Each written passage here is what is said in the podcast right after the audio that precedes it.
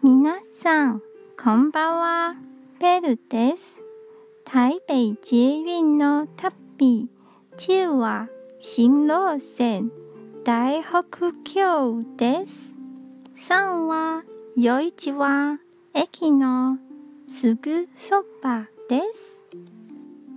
この夜市は食べ物だけでなく、酒屋、いる芋多いので、地元の人もよく漁します。